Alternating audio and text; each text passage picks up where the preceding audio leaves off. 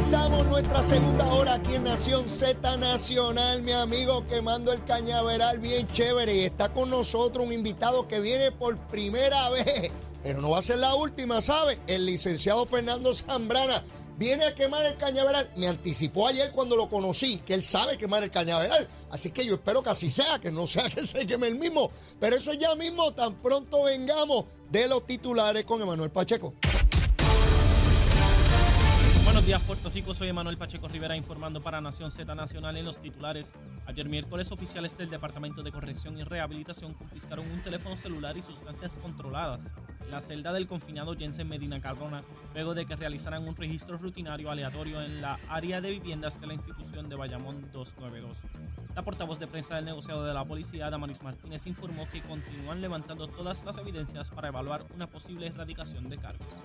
En otras notas, el Departamento de Educación recalendarizó para marzo el fin de la primera fase del programa para atender el problema de columnas cortas en las escuelas.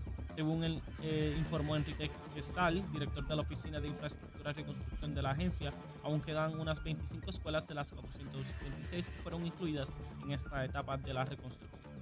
Por otra parte, el ex agente federal Mark Rossini y el banquero venezolano Julio, Julio Herrera Bellutini acusados por delitos de soborno en el caso contra la exgobernadora Wanda Vázquez, solicitaron al juez federal Raúl Arrias Marxwatch que lleve a cabo una audiencia probatoria para entender lo que el gobierno hizo con los documentos confidenciales que incautó y elaborar una solución adecuada. Los coacusados insistieron ante el Tribunal Federal en que se garanticen ciertas protecciones sobre información privilegiada a la que Fiscalía Federal tuvo acceso durante la investigación en su contra. Hasta aquí los titulares, les informó Manuel Pacheco Rivera. Yo les espero en mi próxima intervención en Nación Z Nacional. Usted sintoniza por la emisora nacional de la salsa Z93. Es Leo Díaz. Que venimos bajando, mire, chévere, aceleradamente. Nación Z Nacional por la Z.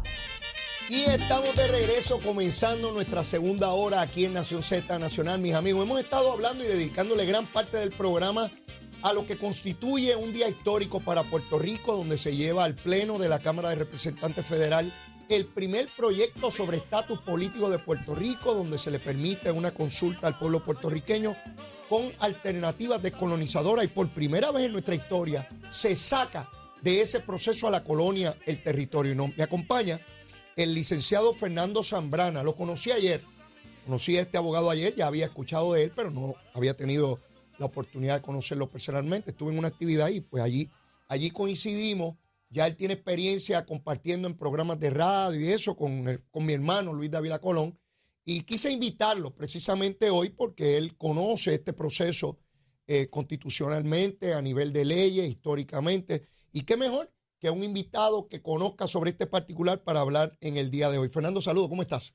Muy bien, Leo, gracias por tenerme y un saludo bien grande a ese público que te oye todas las mañanas fielmente aquí en Nación Z Nacional. Estamos pegados, hermano, estamos pegados. Esa audiencia, ese rating ha subido como la espuma y estamos privilegiados, privilegiados de esa enorme audiencia en y fuera de Puerto Rico. Fernando, quiero comenzar contigo hablando de unas personas que fueron electos y otros que no fueron electos para este proceso de descolonización. Y me refiero a la delegación congresional que fue electa precisamente para adelantar la causa de la descolonización de Puerto Rico, donde un grupo de ellos han hecho un buen trabajo, una delegada que sencillamente se descarriló, pero así son los procesos políticos, ¿verdad? Ninguno es perfecto. Pero también dentro de ese grupo está el ex gobernador Ricardo Rosselló, que trajo una iniciativa innovadora, creativa, donde conformó algo que por mucho tiempo yo venía escuchando, pero nadie le había puesto el interés, la pasión y el trabajo para crear lo que él llamó la delegación extendida, que no es otra cosa que ciudadanos que en su carácter personal, sin comprar un bellón, poniendo dinero propio en cada uno de los estados, puertorriqueños que viven en cada uno de los estados, se dieron a la tarea de congregarse, agruparse, organizarse con la dirección del doctor Ricardo Rosselló para cabildear, adelantar la causa en el Congreso, pero también en los distintos estados, con los funcionarios electos, legisladores federales, yendo allí diciéndole, legislador, yo voto por usted. Usted tiene que favorecer el proyecto sobre Puerto Rico. Quisiera que tu primera apreciación sobre el esfuerzo inmenso que ha hecho este grupo de trabajo. Mira, sí, Leo, es, es, un tema que hemos tocado en múltiples ocasiones en el programa pues, que mencionaste al principio cuando me, me diste la, la presentación. Eh, y es un esfuerzo que ha tomado tiempo montarlo. O sea, yo he estado monitoreando lo que ha estado pasando Mm. con los delegados congresionales que tenemos, con la delegación extendida. Y yo creo que ese trabajo, que en inglés le dicen grassroots, o sea, que es de fondo, es importantísimo porque así es como tú mueves la maquinaria política en Washington. Bueno, es una de las muchas formas. O sea, otra forma es que tú tengas acceso directo a un congresista, te puedas reunir con ese congresista a puerta cerrada, tratar de convencerlo de que vote a favor de una iniciativa. Pero la otra es organizando en comunidades. Y así se han logrado muchos cambios en los Estados Unidos. Este, luchas por derechos civiles, etcétera.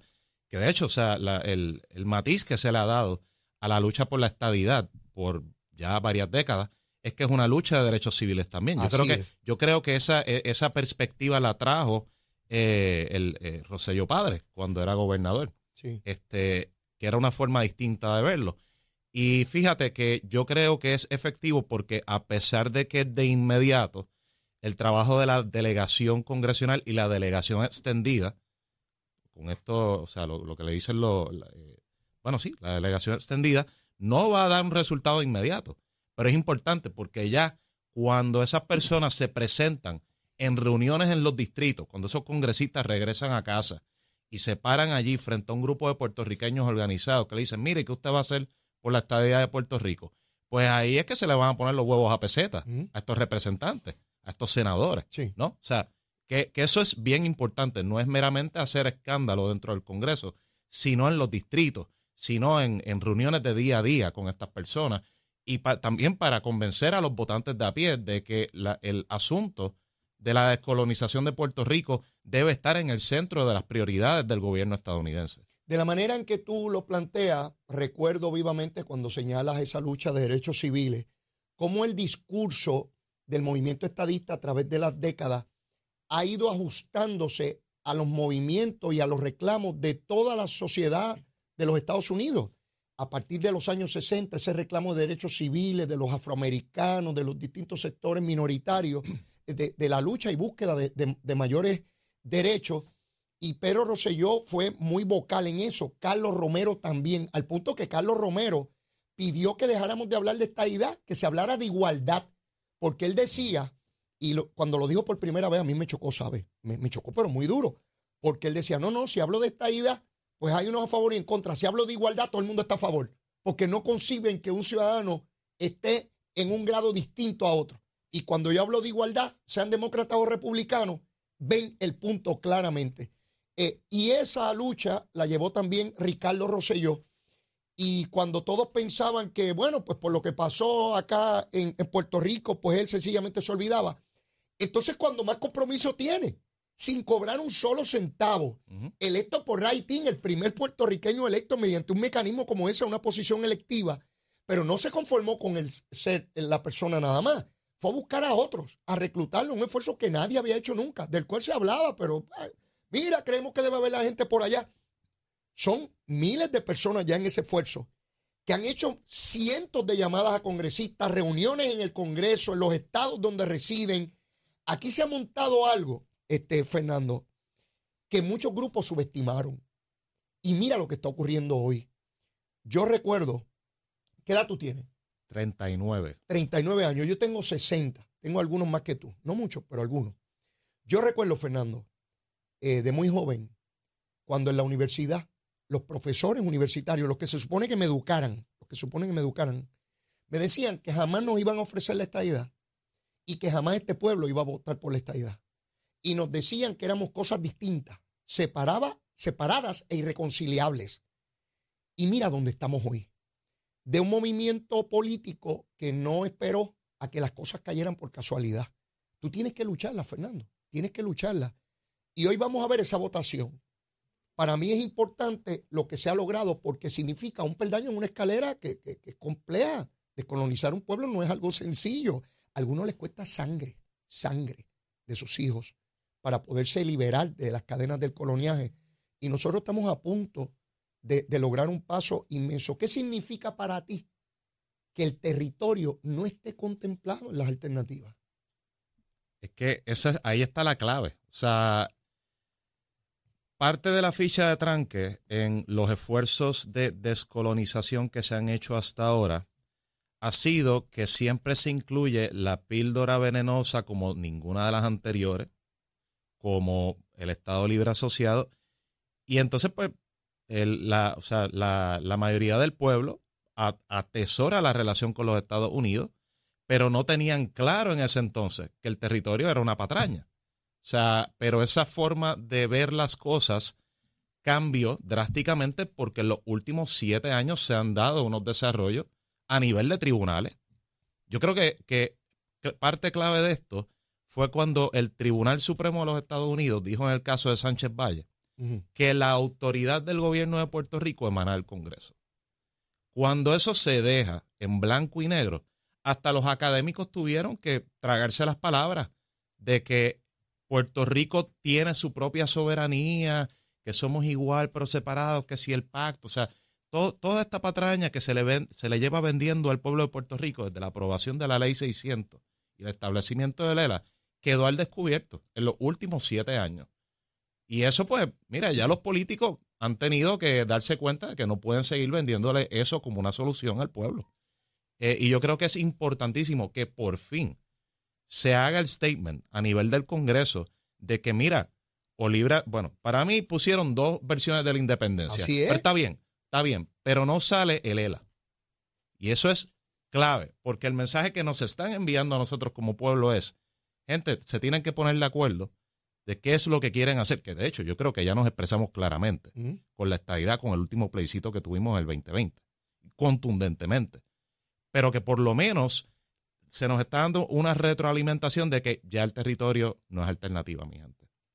Que para nosotros es importante como también es importante a nivel de todos los Estados Unidos, de que el gobierno estadounidense se dio cuenta que, que, el territorio tampoco es una alternativa. O sea que esto es sin precedentes. Yo creo que hoy es un día histórico. Lo es. Es el primer paso lo es. a la descolonización de Puerto Rico. Mira qué interesante que algunos, porque ya casi ni hablan, un día como hoy yo no he escuchado alcalde ni legislador. Están apagados del Partido Popular, están apagados. El embuste ya no se sostiene. Bueno, el, presidente del Senado hizo unas expresiones. Hizo una de, que estamos perdiendo el tiempo, vamos a pelear por Medicare porque estamos líos. Porque, porque él prefiere pedir ah. dinero a pedir derechos.